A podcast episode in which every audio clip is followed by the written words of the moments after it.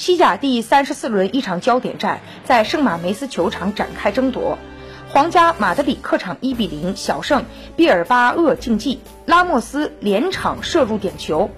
皇马复赛后全胜，依然领先巴萨四分。皇马近二十次联赛对阵毕尔巴鄂仅负一场，其余十九场均取得了十四胜五平，双方联赛历史交锋一百七十七场。皇马九十胜三十六平五十一负占据上风，其中客场三十一胜十九平三十八负。皇马第七十三分钟打破僵局，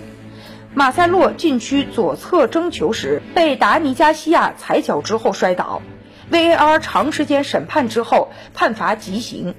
拉莫斯获得罚点球的机会，起脚低射左下角入网，皇马一比零胜毕尔巴鄂竞技。